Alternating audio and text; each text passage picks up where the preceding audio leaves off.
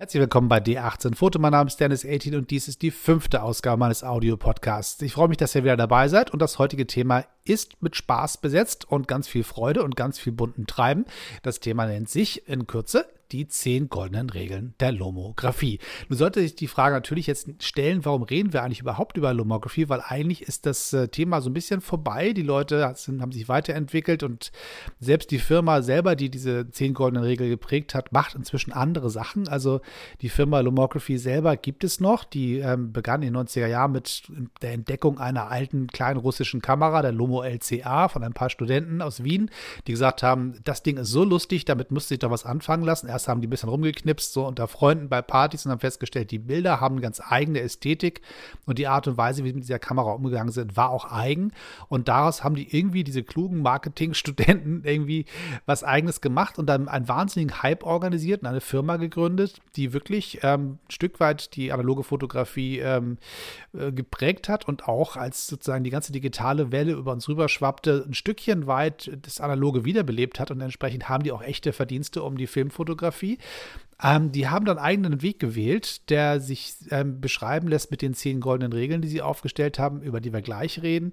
Ähm, die haben, diese Firma selber hat sich allerdings ein bisschen weiterentwickelt. Die haben sozusagen nicht mehr den Schwerpunkt auf den Toy Cameras und den Plastiklinsen und der lustigen Schieß mal drauf los ähm, Logik, sondern die haben jetzt für sich entschieden, sie wollen Richtung Kunstlinsen gehen, die man für teure Kameras kaufen kann, für sehr viel Geld. Gibt es ähm, sehr spannende Projekte, die sie vorantreiben. Aber die ganze Welt des Schieß mal drauf los mit der billigsten Plastikkamera, die du so finden kannst, die ist so ein bisschen vorbei und auch der, diese Verankerung an der Lomo LCA haben die so ein bisschen aufgegeben. Es passiert natürlich immer noch, dass, dass die ganz ihre Geschichte quasi kenntlich machen, aber die Firma hat sich was Neues gesucht, wo die sich äh, betätigen wollen. Nun bleibt die Frage, Firma ist anders geworden, nicht vorbei, aber anders geworden. Die große Welle der Lomographie ist auch vorbei. Das, diese Modewelle, dass man ähm, diese Kameras quasi als ähm, ja auch Mode-Accessoire begriffen hat. Man konnte bei Urban Outfitters diese Lomography-Kameras kaufen und hat die teilweise einfach als so Hipster ähm, ja, mitnehmen optisches Element äh, gesehen. Das heißt, die Leute hatten neben ihren coolen Klamotten noch eine coole Kamera dabei und äh, haben einfach diesen Lebensstil gelebt. Auch das ist ein bisschen vorbei. Die Frage ist, hat eigentlich Lomography noch überhaupt eine Relevanz? Ich würde sagen, im Moment nicht so richtig, aber sie suchen sich eine neue und ich wünsche denen viel Glück. Sie werden bestimmt irgendwie ihren Platz finden in der fotografischen Welt. Da ist genug Platz und ich freue mich, wenn sie was Neues für sich entdecken. Der Grund, warum ich hier über diese Firma überhaupt nur rede, ist, weil sie geprägt wurde am Anfang Umgang durch die zehn goldenen Regeln. Und die finde ich relativ spannend und lassen, lassen sich natürlich auch losgelöst von der Firma selber äh, besprechen.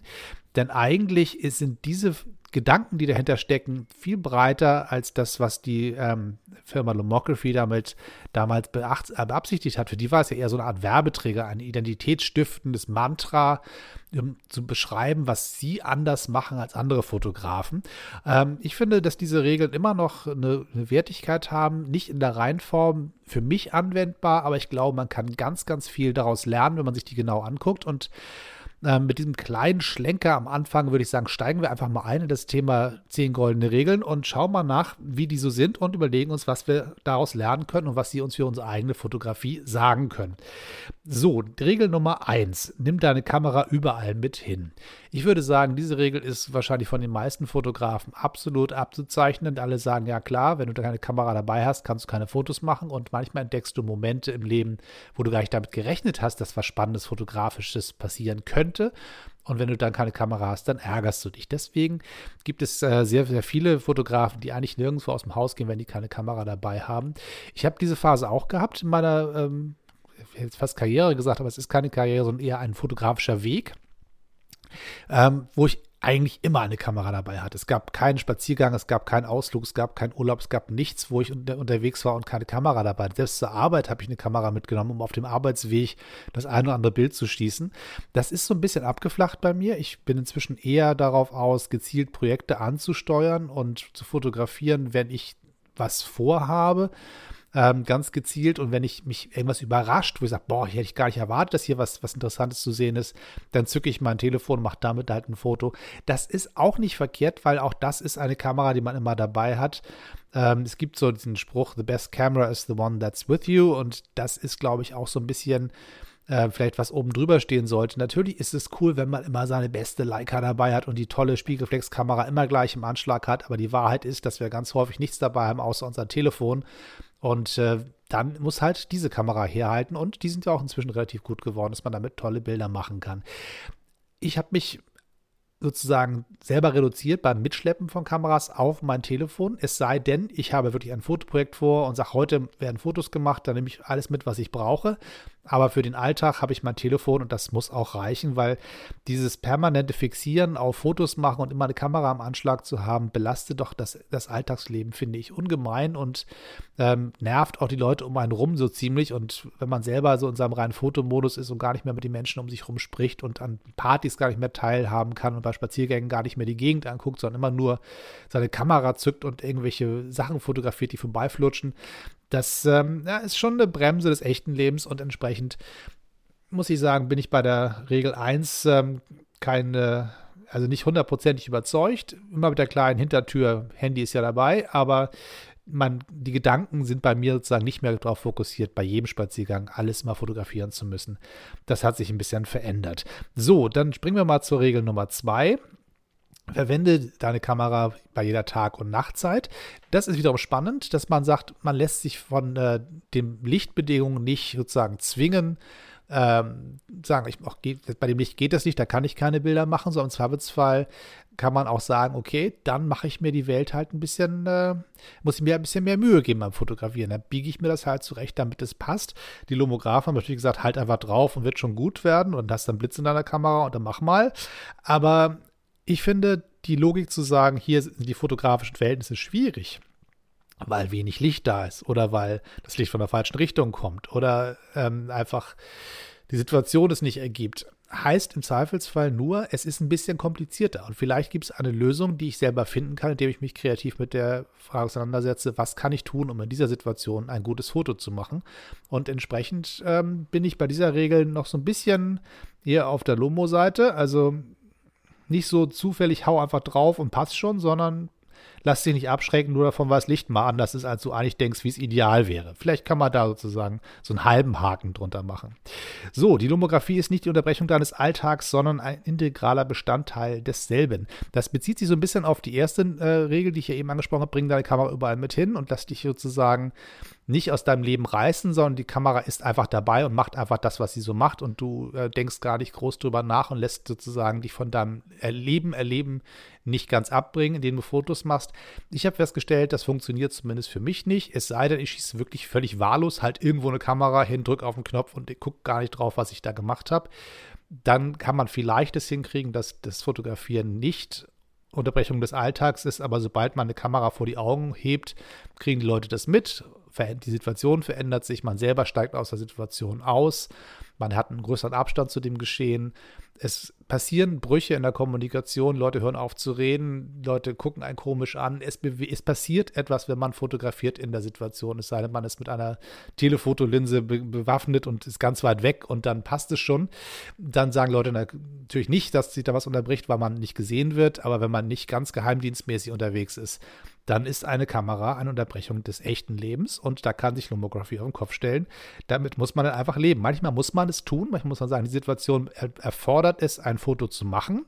Das ist so, aber da muss man sich bewusst sein, dass man in diesem Moment die Situation unterbricht und ähm, nicht einfach das Leben so weiterläuft. Das ist ähm, eine Regel, die ich glaube ich allein aus theoretischer Sicht nicht unterstützen kann. Das glaube ich nicht, dass das möglich ist, dass das Leben nicht unterbrochen wird durchs Fotografieren das, äh, ja, diese Regel kann ich einfach nicht abhaken. So, die nächste Regel, das wäre nach meiner Erzählung die Regel Nummer 4, über den Schuss aus der Hüfte. So, das heißt, über den Schuss aus der Hüfte übersetzt, guck nicht durch den Sucher, ähm, halt einfach so irgendwie in die Richtung von dem, was du fotografieren willst und denk nicht ganz groß drüber nach. Also keine Bildgestaltungslogiken, keine, wo kommt das Licht her, ähm, was möchte ich im Rahmen haben, was möchte ich außerhalb des Rahmens lassen, wo ist der Schwerpunkt meines Bildes, wie ist die Situation wirklich, sondern es einfach Kamera, zack, hochdrücken, fertig und quasi aus der Hüfte, aus dem einem ausgestreckten Arm, einfach irgendwie über die Schulter, unterm Bein durch, hinterm Rücken, wie auch immer, auf alle Fälle nicht gezieltes Schießen. Ich muss sagen, dafür sind, das, das kann man mal als, als äh, sportliches Projekt mal ausprobieren und mal sehen, was passiert. Da kommen bestimmt auch ganz interessante Sachen bei raus. Aber ich finde dafür, dass das Film ganz schön viel Geld kostet, ist das eine Art und Weise ähm, zu fotografieren, die mir irgendwie nicht nahe liegt. Ich habe das am Anfang ausprobiert, als ich total abgefahren bin auf den ganzen Nomography-Hype und habe einfach auch wahllos drauf losgeknipst und habe irgendwie ziellos irgendwelche vorbeiruschenden Autos irgendwie abfotografiert und irgendwelchen Leuten auf die Schuhe gehalten und der Hund, der vorbeilief an der Leine und äh, es ist halt irgendwie alles. Also keins dieser Bilder hat für mich in irgendeiner Weise noch irgendeinen Wert. Das ist ähm, schade, weil Film kostet Geld und die ganze Logik, die ich damals dachte, die dahinter steckt, dass das dieses wahllose Fotografieren an sich selbst auch schon in der Gesamtheit was Spannendes sein könnte, hat sich bei mir relativ schnell abgenutzt. Also am Anfang gibt es so ein gewisses Herzrasen, so einen gewissen Adrenalinspiegel, sagt, ja, ich fotografiere, ich fotografiere und das kriege ich alles mit und lass mich nicht abschrecken und ist auch egal, ob ich ziele oder nicht. Das Fotografieren selber ist sozusagen das Spannende. Ja, das stimmt, das ist für eine Weile so, aber dann war es doch relativ schnell bei mir vorbei. Also mit dieser Schieß aus der Hüfte Geschichte ich weiß nicht, das, das, da kriegt man mich, glaube ich, nicht mehr so ganz. Manchmal gibt es so Notfallsituationen, wo ich sage, ich will dieses Foto haben und wenn ich die Kamera hochhebe, dann störe ich die Situation, dann schieße ich aus der Hüfte, aber dann versuche ich trotzdem irgendwie noch zu zielen und versuche irgendwie mir vorzustellen, wie könnte dieses Bild aussehen und es ist dann eher so ein Versuch, den Zufall in Rahmen zu halten. Aber das ist auch das ist ein gezieltes Fotografieren und kein wahlloses Geknipse. Also da ist ähm, der Satz vielleicht über den Schuss aus der Hüfte für mich unterschreibbar in solchen Ausnahmefällen, aber die Logik, die dahinter steckt, dass das einfach egal ist, wie der Bildausschnitt aussieht, egal was ich da wirklich fotografiere, das äh, kann ich nicht äh, unterstützen. So, Regel Nummer 5, was haben wir denn da? Nähere dich den Objekten deiner lomografischen Begierde so weit wie möglich. Das ist spannend, denn ich glaube tatsächlich, dass da viel Wahres drin ist. Fotografieren ist, finde ich, wenn man nicht gerade Landschaftsfotografie betreibt, wo es darum geht, das gesamte Panorama einzufangen oder Großstadtfotografie, wo ich sage, ich will die ganze Stadt erleben oder ich will einen großen Teil dieser Gebäudelandschaft wirklich einfangen. Wenn ich nicht wirklich über Weitwinkel in dem ursprünglichen Sinne nachdenke, dann ist, ähm, finde ich, Fotografie ein absoluter Nahkampfsport. Ähm, es gibt einen wunderbaren Satz, der nennt sich dann, wenn deine Fotos nicht gut genug sind, bist du nicht nah genug dran. Der ist von Robert Capper. Das ist ein Fotograf, ein Magnum-Fotograf gewesen, der an, in den, an der äh, Landung der, der, alliierten Truppen in der Normandie dabei war, am Strand, ähm, und hat damals quasi unter vollem Beschuss der Nazis damals zwischen den alliierten Truppen, war der unterwegs als Fotojournalist und hat Fotos gemacht und hat diese Nähe zum Objekt in einer ganz besonderen Art und Weise erlebt und hat entsprechend, ähm, glaube ich, wenn er so einen Satz formuliert, durchaus das, das Recht, das auch zu formulieren. Der hat wirklich unter, unter Einsatz seines Lebens ähm, wirklich Bilder aus nächster Nähe seines Objekts gemacht und entsprechend spannend und faszinierend und beängstigend sind diese Bilder auch. Ähm, wenn man sie aber löst von dieser Logik des, des, ähm, der Kriegsfotografie und sagt, also was, ähm, was gibt es da noch für, für Situationen, wo es sich lohnt, nah ranzugehen. Ich finde, Porträtfotografie ist das eine. Da kann man wirklich sagen, ich möchte den, der Person in die Augen schauen, ich möchte genau sehen, wie sie aussieht. Das ist, ähm, da kann man ganz, ganz viel Verbindung aufbauen zwischen dem Betrachter und der fotografierten Person. Situationen lassen sich ganz häufig am ehesten lesen von, von einem Betrachter, wenn man sich nah in die Situation hereinbegibt. Da ist in dieser Regel ganz, ganz viel Spannendes drin.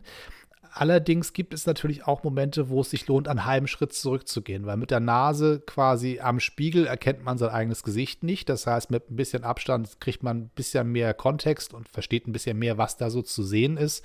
Und entsprechend, glaube ich, kann man äh, diese Regel hundertprozentig, geh ganz nah dran, da wird alles gut, nicht komplett unterschreiben. Das ist eine der Möglichkeiten, wie man sehr gut, sehr spannende Bilder machen kann, indem man richtig nah rangeht.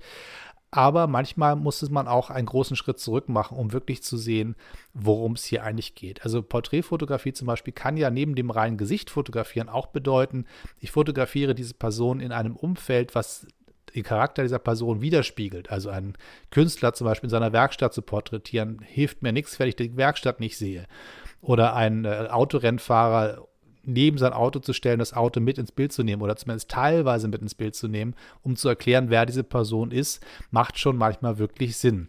Da muss man einfach im Prinzip für sich selber rauskriegen, wie wichtig ist es mir, die Nähe zur Person zu haben. Manchmal ist da leichte Schritt zurück dann doch ganz hilfreich. Also wie gesagt, also ein bisschen ambivalent mein Urteil über die Regel Nummer 5. Nah dran ist super. Ähm, nicht immer das einzige Mittel der Wahl, aber ich glaube ich, es gibt viele Bereiche, da kann ich mich mit dieser Regel durchaus anfreunden.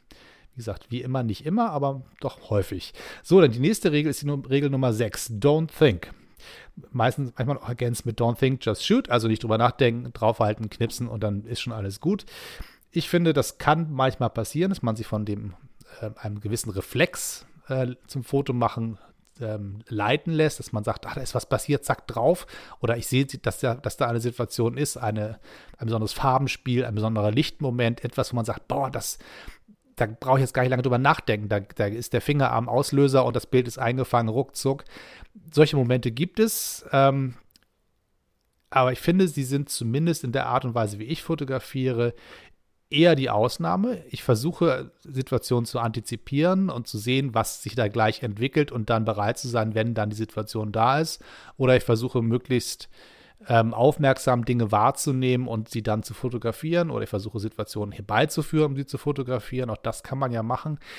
Einfach das Wahllose draufgehalten, draufhalten, ohne nachzudenken, entspricht nicht ganz dem, was, ähm, ja, was ich an für mich als Fotografie als sinnvoll erachte. Aber wie gesagt, widersprechen darf man mir an der Stelle natürlich selbstverständlich immer. So, Regel Nummer 7, sei schnell. Ja, das kann, das stimmt. Ich finde, man muss manchmal sehr, sehr schnell reagieren können auf Situationen, die sich entwickeln, auf, auf ein, ein Lächeln einer Person, ein, ein, ein Lichtstrahl, der durch die Blätter eines Baumes fällt und genau das Objekt, was ich fotografieren möchte, genau im richtigen Moment, im richtigen Winkel trifft. All das, und manchmal muss man sehr schnell reagieren. Da hilft es natürlich ungemein, die Kameras, mit denen man arbeitet, sehr gut zu kennen. Das heißt, mit wenig Kameras erstmal zu fotografieren, diese Kameras sehr genau kennenzulernen und genau zu wissen, wie reagiert sie, was muss ich machen, um folgendes Ergebnis zu bekommen, sich sehr genau äh, quasi die ganzen Bewegungsabläufe, die zu einer Kamerabedienung gehören, quasi ins Unterbewusstsein zu bringen, indem man sie ganz oft gemacht hat. Also im Englischen gibt es das Wort Muscle Memory, das heißt, die Muskeln erinnern sich an die Bewegungsabläufe. Sportler zum Beispiel machen das. Die denken auch nicht drüber nach, wenn ich über eine Latte springe, wann welcher Fuß was machen soll, wann sich welcher Muskel anspannen muss. Das sind Bewegungsabläufe, die sind gespeichert im Kopf durch das häufige Machen und das häufige Wiederholen. Und so ähnlich ist es bei der Fotografie auch. Ich mit einer Kamera arbeite, die ich sehr, sehr gut kenne, sind die Abläufe automatisiert und ich kann sehr schnell reagieren. Das ist eine Trainingsgeschichte und ich finde, das kann man durchaus sagen reagiere schnell auf das, was da ist, gehe mit wachen Augen durchs Leben und versuche deine Kamera so gut zu kennen, dass du auch schnell reagieren kannst und nicht dann noch lange überlegen musst, okay, wo ist hier der Auslöser und wie funktioniert das eigentlich mit der Blende. Das ist, glaube ich, ein, ein ganz guter Ratschlag. So, jetzt gehen wir mal weiter zur nächsten äh, Regel, die Regel Nummer 8. Du musst nicht im Vorhinein wissen, was dabei herauskommt. Das ist, geht so ein bisschen in die ganze ähm, Schleife, die vorher schon angesprochen worden ist, mit dem nicht nachdenken und einfach draufhalten und nicht, nicht ähm, groß überlegen. Das heißt, manchmal es ist auch egal, was man fotografiert, glaube ich. Das ist ähm, so eine Angehensweise bei Lomography, die sich bei mir so ein bisschen, also mit, man verlässt sich drauf, dass Zufallsprodukte cool sind. Das kann auch sein, das passiert auch, selbstverständlich. Das, das, äh, jede Kamerarolle ist voll mit Bildern, die durch Zufall entstanden sein können und deswegen trotzdem cool sind. Aber ich weiß nicht, dafür ist, ist das schon ganz schön teuer, so eine Rolle Film durchzunageln und zu entwickeln. Das, da muss man, finde ich, ich sollte vielleicht schon im Vorhinein wissen, was in etwa dabei rauskommen könnte. Wenn ich nicht genau weiß, was es ist, okay. Manchmal muss man sich auch darauf verlassen, dass Mutter Zufall da noch ein gewisses äh, Spielchen mit, mitgeht. Und gerade wenn man mit Toy-Cameras fotografiert, wie ich das sehr gerne tue, dann ist immer ein Stückchen Zufall dabei. Und manchmal ähm, hat man Bilder im Kopf, die am Ende auf dem Film völlig anders aussehen. Das ist okay. Manchmal muss man sich darauf verlassen, dass ähm, sozusagen die, die Zufallsgötter der Fotografie ein bisschen mithelfen. Ich bin mir aber nicht so ganz sicher, ob das hier wirklich so gemeint ist oder ob man ähm, hier nicht dazu verleitet wird, einfach wahllos Film zu verbraten und ganz viel Geld auszugeben im Lomography-Laden für die nächste Rolle Film. Aber wenn man sagt, ich verlasse mich drauf, dass ich neben dem, was ich kontrollieren kann, dass es weitere Sachen gibt, die ein Bild beeinflussen. Und dass man dann sagt, ich weiß nicht vorher genau, was rauskommt. Vielleicht ist das auch ein Gedanke, der sich ähm, zu verfolgen lohnt. So, ergänzt wird diese Regel durch die nächste Regel im Nachhinein auch nicht. Das heißt, ich muss weder vorher wissen, was ich da fotografieren will, noch nachher. Das hat so ein bisschen was damit zu tun, wenn ich so bunte Lichtsachen auf meiner Kamera sehe, verwackelte Bilder, Sachen, die schiefgegangen sind, die, die gar nicht geplant waren. Und manchmal sind auch die Dinger saucool, obwohl ich nicht erkenne auf dem Bild, was es ist. Dann eher so der Gedanke der abstrakten Kunst, nach dem Motto, das Bild löst bei mir trotzdem trotzdem irgendeine Emotion aus, vielleicht durch die Farben oder durch die Bewegung, die zu sehen ist, eine gewisse Spannung, die im Bild passieren kann, selbst wenn das Bild sehr abstrakt ist und von den meisten Leuten wahrscheinlich aussortiert werden würde als naja, ist, ist halt nichts geworden. Trotzdem, wenn man sich auf diese Bilder einlässt, können da auch sehr, sehr spannende Gedanken bei entstehen und sie können einen anregen, ähm, auch damit irgendwie noch was anzufangen. Also, ich bin da ein bisschen ambivalent, aber manchmal sind auch Sachen, die man nicht erkennen kann, sau cool, aber so richtig als Regel für, mal, für das, was ich so als Fotograf machen möchte, ähm, finde ich, ist die Regel nicht, äh, nein, trägt nicht, kann ich nicht sagen. So, und das, das was auf alle Fälle bei mir ähm, unterschrieben werden kann, ist die letzte Regel, nämlich die zehnte, die da heißt, vergiss die Regeln. Das heißt, das ist natürlich ein super Marketing-Gag von den Kollegen. Erstmal sagen, es gibt ja zehn goldene Regeln, die ersten neun, da fangen an drüber nachzudenken, versucht sie zu verinnerlichen und die zehnte Regel sagt, naja, alle Regeln gelten nicht. Und das finde ich ist wieder sehr spannend, ähm, weil das auch ein bisschen das äh, widerspiegelt, was ich glaube ich äh, an der Fotografie oder an der Kunst überhaupt sehr schätze, ist, dass man Regeln zwar vielleicht kennen sollte, aber sie ganz bewusst brechen darf. Und ähm, wenn man sie bewusst brechen will und möchte, dann finde ich, hat es absolut die Berechtigung. Also wenn ich mal gelernt habe, ein Bild muss immer einen schönen geraden Horizont haben. Das ist eine der Sachen, die man ständig gesagt bekommt, auch von Leuten, die von Fotografie keine Ahnung haben. Die sehen sich ein Urlaubsfoto an und sagen, ah, dein Horizont ist schief, kein gutes Foto. So, das ist relativ einfach. Ähm, oder die Drittelregel zum Beispiel. Und all diese ganzen Geschichten gelten so als gesetzte Regeln und so macht man das, um ein Bild richtig zu machen. Und manchmal hat man ein Foto, das bricht all diese Regeln und trotzdem ist es total cool und spannend und fa fasziniert und man starrt drauf und denkt, boah, warum, warum spricht dieses Bild mit mir?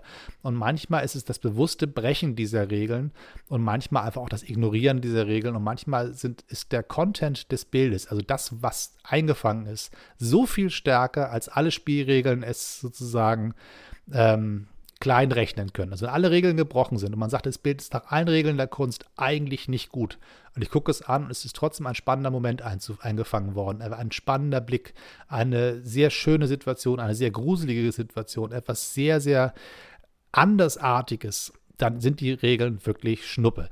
Und das ist, ähm, glaube ich, ganz, ganz ähm, wichtig, dass man sich das merkt, dass es immer zumindest ist das meine feste Überzeugung, um, das, um den Inhalt des Bildes geht. Was will ich zeigen? Und was macht das Bild mit dem Betrachter? Also diese beiden Ebenen. Was will ich als Fotograf zeigen? Und dann der zweite Schritt, wenn jemand anders drauf guckt, was sieht diese Person in dem Bild? Gibt es eine Beziehung zwischen Bild und dem Betrachter oder der Betrachterin? Und da sind eigentlich die spannenden Regeln. Nämlich, gibt es eine Reaktion? Gibt es etwas wie einen Gedanken, der entsteht? Ähm, es gibt ein Gefühl, das entsteht, wenn man ein Bild anschaut. Wenn nicht, dann hilft die beste Regel dir nichts. Wenn die, alle Regeln eingehalten sind und das Bild totlangweilig ist und nichts Interessantes gezeigt wird, ja, dann ist das Bild vielleicht noch dekorativ, aber mehr auch nicht. Und deswegen, also bei, der, bei dem Punkt, vergiss die Regeln, bin ich durchaus bereit zu sagen, da mache ich ein Häkchen drunter. Also die zehnte Regel der zehn goldenen Regeln ist eine, mit der ich mich anfreunden kann. Wer hätte das gedacht?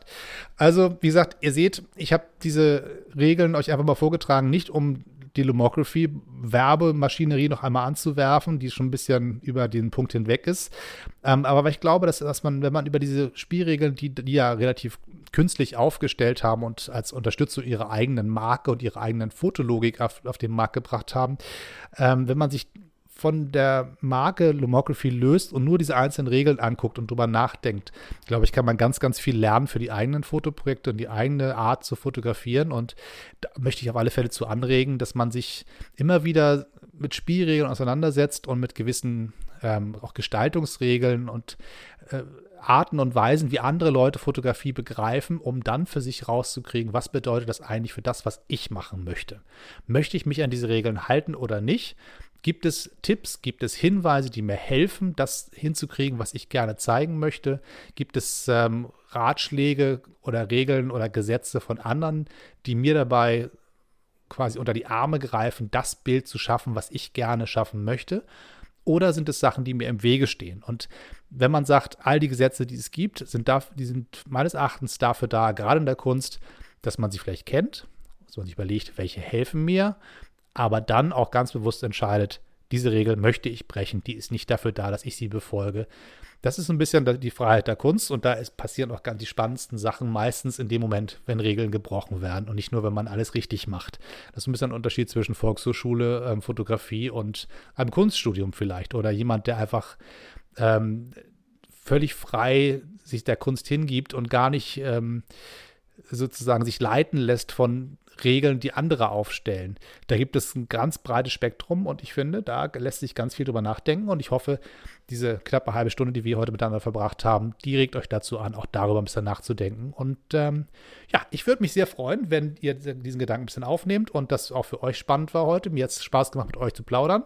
Und ähm, wir sehen uns beim nächsten Mal wieder, beziehungsweise wir hören uns beim nächsten Mal wieder. Ich muss mich noch dran gewöhnen. Normalerweise rede ich bei YouTube, also heißt es da, sehen wir uns wieder. Hier im Audio heißt es, hören wir uns wieder. Sehr, sehr kleiner, feiner Unterschied, den ich mir noch merken muss. Wir sehen uns ähm, bei YouTube unter die 18 Foto, da könnt ihr das eintippen, da findet ihr mich. Bitte den Kanal abonnieren, wenn ihr so nett wäret. Hier bei iTunes findet ihr mich auch weiterhin in Zukunft und ich würde mich sehr freuen, wenn ihr hier so ein paar Bewertungen hinterlassen würdet, ein paar Kommentare, damit auch andere diesen kleinen neuen Kanal hier entdecken. Das wäre eine große Freude. Meine Homepage ist www.d18-foto.com. Auf meiner Homepage toycameras.de oder toycamera.de da findet ihr noch ganz viel mehr zum Thema Lomographie und zum Thema Tollkamera-Fotografie, falls euch das interessiert. Bis zum nächsten Mal. Tschüss und weiter knipsen.